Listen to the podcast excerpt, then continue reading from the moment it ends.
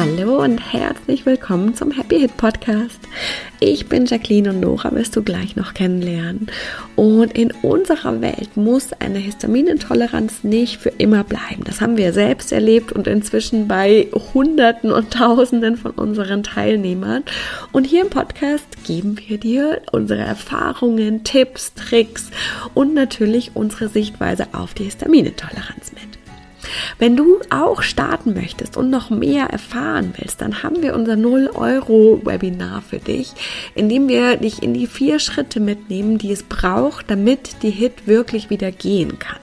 Den Link dazu findest du in den Show Notes oder unter leben-mit-ohne.de slash no no. Und wir freuen uns riesig, wenn wir dich dort sehen. Aber jetzt erstmal ganz viel Spaß mit der heutigen Folge.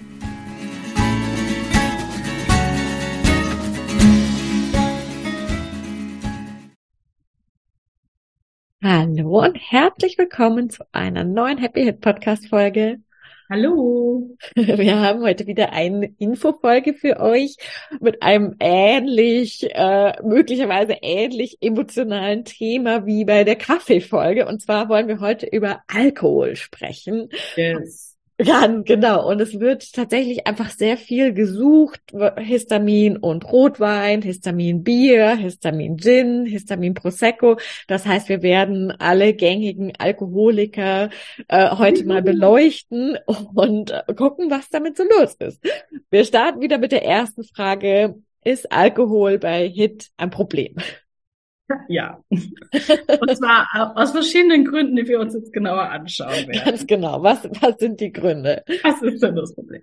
Also es gibt, ähm, es gibt Alkoholiker, die wir auch noch gleich näher beleuchten, vor allem eben der Wein, deswegen ist ja immer Rotwein so ein Thema, die, die beim Prozess, äh, bei der Herstellung Histamin ähm, erzeugen, also wo Histamin erzeugt wird. Ähm, und je klarer der Alkohol und je mehr Alkohol er hat am Ende, umso weniger Histamin. Ah, okay. Also so ganz grob ein Wodka oder ein Korn hat genau. viel, viel weniger als ein Rotwein. Genau. Hat aber mehr Alkohol, deswegen. Aber wir trinken natürlich auch weniger davon. Also der, der Alkohol selber ist wie das Koffein auch ein Histaminliberator. Mhm. Mhm. Das heißt, das ist ja auch wieder dieses Thema, manche merken, merken es halt sofort. Das heißt, die trinken wahrscheinlich, wie ich auch, eben gar kein Alkohol für einige Zeit.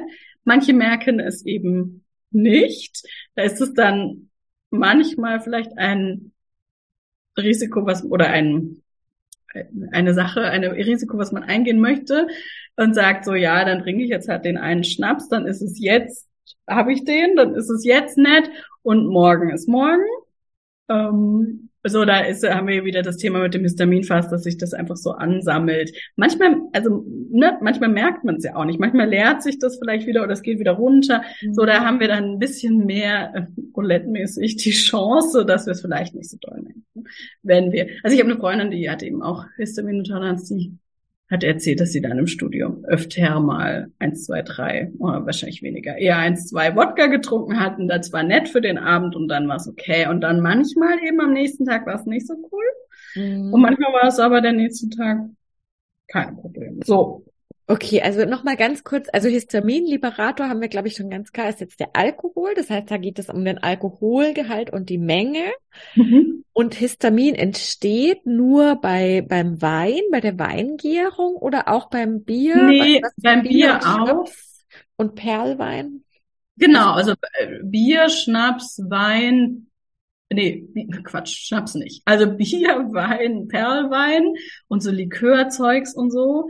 Das, da entsteht bei der Verarbeitung, vor allem bei den äh, Früchten oder dem mhm. Getreide, ähm, entsteht Histamin. Also ich habe mal mit einer Winzerin gesprochen, die ähm, Histamin geprüfter Wein heißt es ja, das darf nicht frei und auch nicht arm heißen, sondern der, der Histamingehalt wird geprüft, genauso wie bei unseren, ähm, unserem Partner Histaminikus, die ja ihre ihre Lebensmittel und, und Sachen, die sie verkaufen, prüfen. Da wird auch der Wein geprüft auf Histamingehalt. Und dann dürfen sie das nur draufschreiben, wenn der unter einer gewissen Grenze ein Wert ist. ein Wert ist, der im Prinzip kein Histamin bedeutet.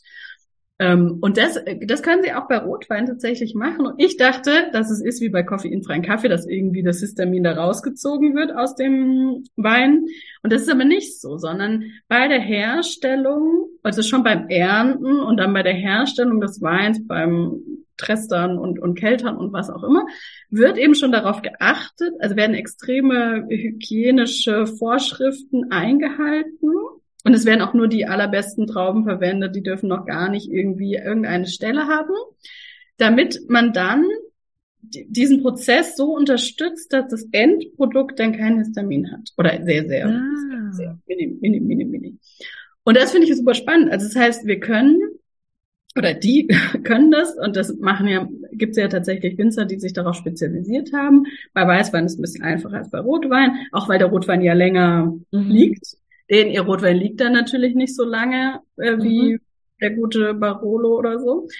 Ähm, und dann wird aber darauf geachtet, dass eben bei dieser Herstellung kein Histamin entsteht, was einfach ein ja, Nebenprodukt ist, einerseits von der Reifung, aber eben die Frage, wie wie die Frucht sozusagen von Anfang an schon behandelt wird, wie oft die gewaschen und mit was, weiß ich, was für Vorschriften da entstehen. Und dann hat man, und ich meine, dann prüft man das ja hinterher, dass dann am Ende tatsächlich kein, also nur mini, mini, mini, mini Histamin überhaupt drin ist. Super spannend. Das müsste bei Bier, könnte es das ja dann durchaus auch geben, oder? Soweit ich weiß, hat das jetzt noch keiner gemacht. Aber im Prinzip denke ich mir, müsste das auch Kommt vielleicht noch oder wir kennen es noch nicht. Genau, vielleicht okay. gibt es nicht genug Wein, Biertrinker, obwohl das eigentlich ja Quatsch ist. Aber vielleicht ist es halt so ein Männer-Frauen-Ding. Es gibt ja so viel mehr mhm. haben. Und in der Regel nicht unbedingt, also ne, es gibt sehr viel weniger Frauen, die Bier trinken als Männer. Und vielleicht ist das so ein Ding. Also soweit ich weiß, hat das jetzt noch keiner gemacht. Okay, ah, super spannend. Okay, also wir haben quasi einmal das Thema Histaminliberator Alkohol mit Menge und äh, Promille, äh, quasi, oder Pro Prozent ist es ja da. Ähm, und dann das Thema Histamin entsteht durch den Prozess. Das ist generell bei Wein, Perlwein und Bier, hast du gesagt. Es gibt aber tatsächlich jetzt vor allem Wein, kennen, kennen wir schon äh, ein Weingut, ähm, was in der Verarbeitung so stark darauf achtet, dass da kein äh, Histamin entsteht. Ich meine, den Alkohol hat es natürlich trotzdem, das heißt, wahrscheinlich wird man trotzdem sehr wenig trinken. Genau, richtig? aber es hat ja Wein hat ja einfach generell nicht so viel Alkohol. Ich glaube, dass der auch immer so zwischen fünf und sieben Prozent hat. Das ist wirklich auch relativ wenig äh, Prozent Alkoholiker, äh, alkoholisierter Wein. Äh, und eben der Rotwein wird sehr viel weniger lange, mhm. sehr viel kürzer äh, gelagert. Ähm, und dann genau, ist es okay, ein, zwei Gläser davon zu trinken. Weil dann haben wir das Histamin, also wirklich gar nicht.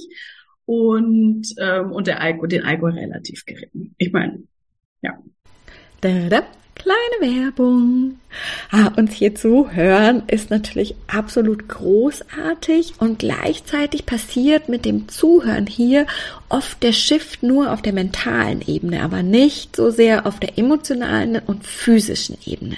Das heißt, wenn du schon merkst, boah, cool, schon allein hier beim Podcast tut sich mega viel und jetzt den nächsten Schritt machen möchtest, dass du wirklich auch wieder mehr verträgst, entspannter essen kannst, das nicht so ein Riesenthema ist, deine Symptome vielleicht ein kleines bisschen schon besser werden, dann haben wir was richtig, richtig Geniales für dich und zwar Bye Bye Intoleranz.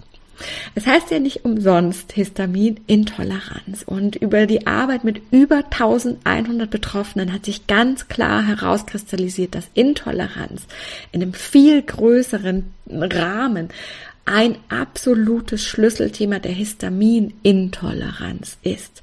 Und wie du das wirklich komplett bearbeitest, nicht nur mental, sondern auch emotional und physisch, so dass eben das Essen entspannter wird. Du vielleicht eben schon erste Dinge wieder einführen kannst. Das zeigen wir dir ganz genau, Schritt für Schritt in Bye Bye Intoleranz und zwar für 37 Euro, was echt mega, mega cool ist. Wenn du noch mehr Infos haben möchtest und oder direkt buchen möchtest, dann findest du alles unter leben-mit-ohne.de slash bbi und wir freuen uns riesig, dich da zu sehen. Tadam, Werbung Ende. Ja, super spannend. Alkoholfreie äh, äh, Getränke haben wir eigentlich wahrscheinlich ein bisschen wie entkoffeinierten Kaffee das Thema, dass der Alkohol dann nicht mehr drinnen ist. Aber dass jetzt bei Wein, Sekt und Perlwein ja trotzdem das Histamin dann drinnen genau, sein wird. Genau, dass sie nicht per se darauf achten, dass, äh, dass kein Histamin drin ist. Und ich weiß gar nicht, wie das hergestellt, also da ist es ja, glaube ich, nicht so, dass ähm, dass der Alkohol herausgezogen wird, sondern dass man auch bei der Herstellung schon den Alkohol nicht entstehen lässt. Ähm, da kenne ich mich jetzt nicht genug aus, aber ich kann mir eben gut vorstellen, also der, der lustigerweise macht es ja auch. Also ich kenne diese Weingüter, die histamingeprüften Wein herstellen, die haben keinen alkoholfreien Wein, sondern wirklich nur Wein mit Alkohol. Mhm. Das heißt, der Prozess zur Herstellung könnte ich mir jetzt vorstellen, unterstützt nicht die, die wenig, also dass es wenig Histamin ist. So. Ja. Ich meine, es gibt inzwischen ja tatsächlich auch immer mehr alkoholfreie äh, Schnapssachen, also alkoholfreien Gin zum Beispiel mhm. gibt es doch. Stimmt. Und ähm, es gibt also auch äh, sowas ähnliches wie Aperol gibt es ja in alkoholfrei. Das sind ja dann tatsächlich, wenn wir jetzt auch dann schon Richtung Alternativen schauen, eigentlich wahrscheinlich ganz gute Alternativen, oder? Ja, also gerade so, ähm, also Aperol würde ich jetzt mit sehr viel Vorsicht, ähm, glaube ich, genießen, weil stelle ich mir vor, dass da wahrscheinlich Sachen drin sind, die das wieder unterstützen. Aber die klaren Alkoholiker, wie gerade wie Gin, oder alkoholfreie Wodka, weiß ich nicht, gibt's vielleicht. Hm, die, die, die sind, glaube ich, eine sehr, sehr gute Alternative. Also Gin, ich bin mir aber nicht sicher, da gibt es ähm, Gerüchte. ich habe aber noch keinen, noch nicht gefunden, ob das äh, unterstützt wird. Also aufgrund der, ich glaube, dass es mit den, mit wie es hergestellt wird und die ähm, die Kräuter, die da drin sind, gilt Gin ja tatsächlich eher als sehr gut bei Histaminintoleranz. Dann haben wir eben das Alkoholthema, aber wenn er natürlich alkoholfrei ist, kann ich es mir extrem gut vorstellen. Das ist sehr, sehr bekömmlich, ist sehr gut ähm, für den Körper, den histamingeplagten Körper, tatsächlich eher sogar eine Unterstützung sein kann. Spannend. Jetzt gar nicht gedacht, dass wir da noch hinkommen. Dass wir da noch hinkommen und sagen so, hey, trinkt alle mehr Gin. Okay, okay. Also tatsächlich haben wir jetzt ja dann, wenn wir sie zusammenfassen, gehört so Alkohol einfach grundsätzlich echt schwierig mit Hit. Aber beim Alkohol haben wir jetzt ja tatsächlich sehr viel mehr Alternativen als beim Kaffee. Ähm, eben zum Beispiel in Form von alkoholfreiem Gin, in Form von dem histamingeprüften Wein. Ähm, bei anderen alkoholfreien Alternativen, sowas wie Aperol in alkoholfrei gibt es ja auch ein bisschen aufpassen, aber da haben ja, wir jetzt tatsächlich ein paar Alternativen. Plus grundsätzlich muss man, finde ich ja schon auch sagen, kann man ähm, auch Getränke ja echt cool in alkoholfrei machen. Zum Beispiel einfach mit Sprudelwasser und irgendeinem. Ja, man kann cool Limonaden oder auch gar, muss ja. auch gar nicht süß sein, ne? Man mit äh, Zitrone und Minze und Apfel. Ja. Also es gibt sehr, sehr coole, ähm, sehr coole Rezepte auch mittlerweile, die man findet, die sehr, wo das dann einfach sehr, sehr lecker schmeckt, ja. Ja, genau. Also da sind wir dann tatsächlich eigentlich ja echt besser aufgestellt fast als beim Kaffee. Kaffee. ja, mit Alternativen auf jeden Fall. Und genau, also der Abend und und der kann ja, also ist genauso nett, wenn wir eben alkoholfrei uns äh, ein nettes Getränk haben, als eben mit Alkohol. Ja, ja, finde ich auch. Okay, sehr cool. Ich würde fast sagen, wir haben alles, was wir zum Alkohol und Histaminintoleranz sagen wollten, richtig? Wir haben, glaube ich, auch alle Themen, die ich vorher rausgefunden habe, die gesucht werde, behandelt. Also Rotwein, äh, grundsätzlich nein. Ähm, der geprüfte ja. Bier insgesamt schwierig. Gin, alkoholfrei, ja. Gin. Ähm, und Prosecco wird äh, ist auch. Also ich bin mir nicht sicher, weil ich nicht, also weil ich nicht mehr so ganz drin bin, ob nicht mittlerweile es auch Histamin geprüften Sekt gibt. Das kann ich mir eigentlich ehrlich gesagt sehr gut vorstellen, dass die, die den Wein jetzt so gut im Griff haben, auch Sekt gemacht haben. Ja.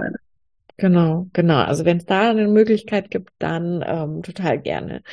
Weil ansonsten nicht Histamin geprüft ist Sekt sehr, sehr, sehr schlimm. Ich glaube auch mit der Kohlensäure, das unterstützt leider eine mhm. sehr gute kann, kann ich mir gut vorstellen. Einfach auch, weil es den Körper wahrscheinlich ein bisschen stresst, die Kohlensäure, oder? Kann ich mir vorstellen. Dass der Alkohol irgendwie dann, also auch Menschen, die keine Histaminintoleranz haben, sagen ja manchmal, also nach Sekt irgendwie am nächsten Tag ist nicht so gut. Also ich glaube, der Körper wird da sehr gefordert. Ja, kann ich, ja, ja, sehr cool. Okay, vielen, vielen Dank fürs ja, Teilen. Vielen Dank fürs Zuhören und wir freuen uns aufs nächste Mal. Bis dann!